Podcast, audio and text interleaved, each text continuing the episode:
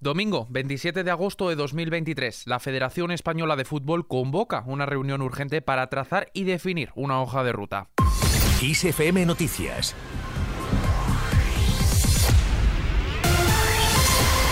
¿Qué tal? Convocada para mañana una reunión extraordinaria. La Federación Española de Fútbol ha convocado para este lunes, siguiendo las instrucciones de Pedro Rocha, su presidente interino, tras la inhabilitación de Luis Rubiales por parte de la FIFA, una reunión de carácter urgente de la Comisión de Presidentes de Federaciones de Ámbito Autonómico y Territoriales. El encuentro se celebrará en Las Rozas, en Madrid, a las 4 de la tarde, primera convocatoria, y a las 4 y cuarto, en segunda. Objetivo, hacer análisis de la situación actual y evaluación de las decisiones o actuaciones adoptar junto a un turno de ruegos y preguntas.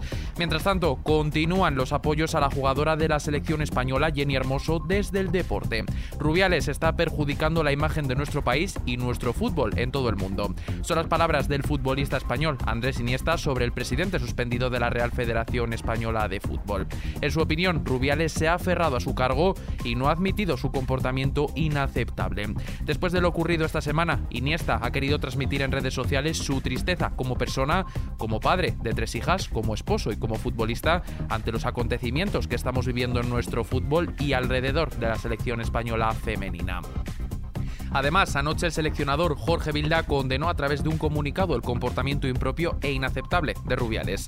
Sin embargo, ha dejado claro que sigue al frente de la selección femenina. Vilda, recordemos, fue uno de los que más aplaudió en la comparecencia de Rubiales.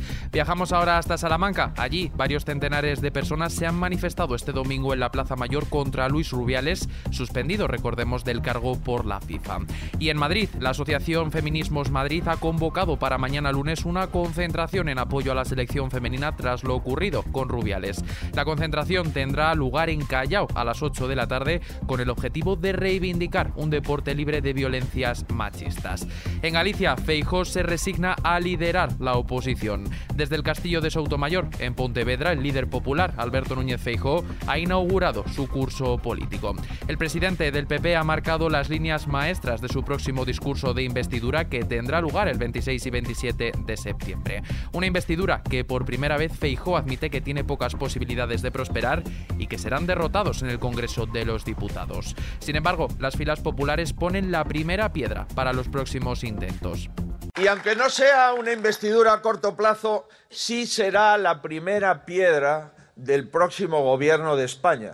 El líder del PP ha asegurado que mientras él está a cuatro votos, el presidente del gobierno en funciones, Pedro Sánchez, está, dice, a cuatro cesiones. A una amnistía, a un referéndum de independencia, al gobierno más débil que quizás pudiera tener España conformado con 24 partidos. Volver a quebrar el principio de igualdad de todos los españoles. Además, Feijóo ha justificado el diálogo con Junts, aunque ha avisado que no admitirá subastas para aplacar los intereses de la minoría.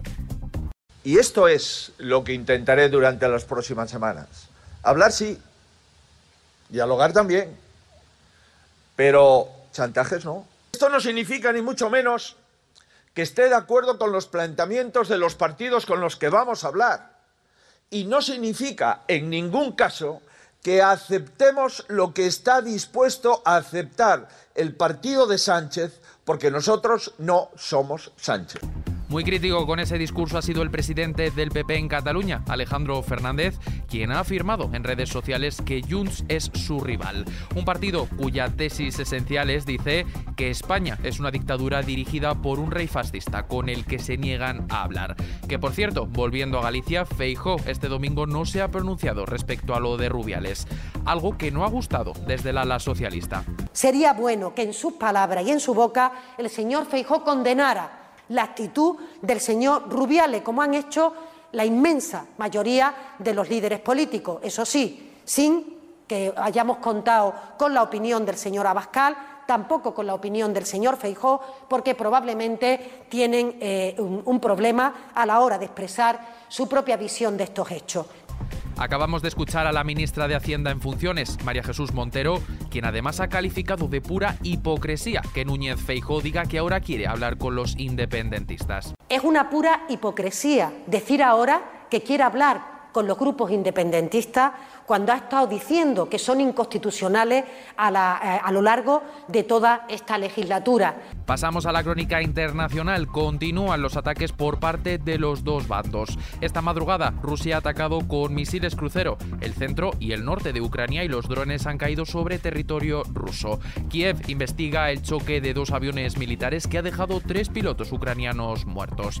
El presidente de Ucrania, Volodymyr Zelensky, ha expresado el pésame a las familias de los tres militares fallecidos. Más asuntos. Rusia confirma la muerte de Prigozhin. El Comité de Investigación de Rusia finaliza este domingo su investigación tras el accidente de avión en el que viajaba el jefe del grupo Wagner, Yevgeny Prigozhin, y ha confirmado su muerte a través de una prueba de ADN.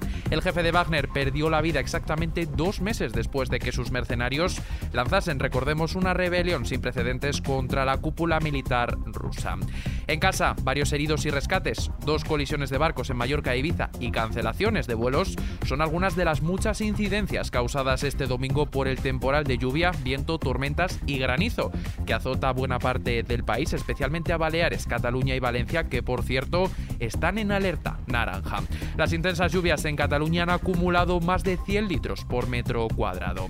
En lo que afecta a nuestros bolsillos, el precio de la luz remonta mañana. El precio promedio de la luz para los clientes de tarifa regulada vinculados al mercado mayorista repuntará este lunes un 71,4% con respecto a este domingo y se situará en los 89,66 euros el megavatio hora.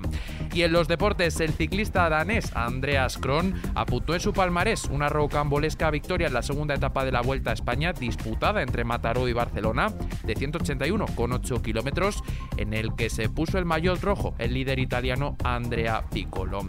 Con esto, tiempo para echar un vistazo a la previsión meteorológica de mañana lunes. El paraguas será nuestro mejor aliado mañana en el extremo oriental del Cantábrico porque se esperan precipitaciones persistentes. Las gafas de sol podremos sacarlas sin ningún problema en el interior y sur peninsular. Temperaturas mínimas en aumento en el interior noreste y en el extremo sureste peninsulares. Temperaturas mínimas en aumento en el interior noroeste y en el extremo suroeste peninsulares.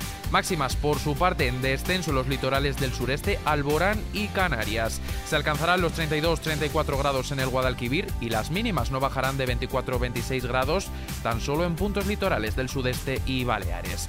Y terminamos al ritmo de Simple Minds.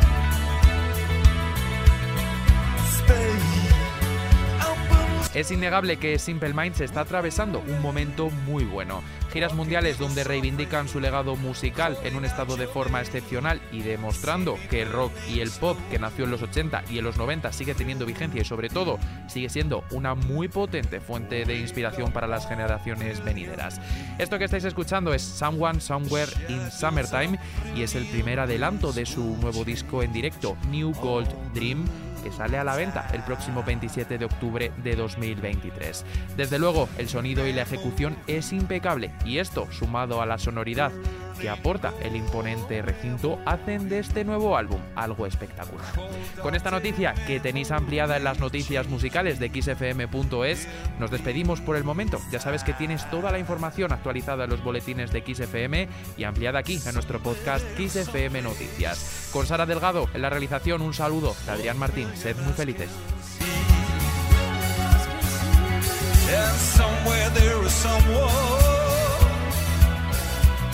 Can see what I can't see.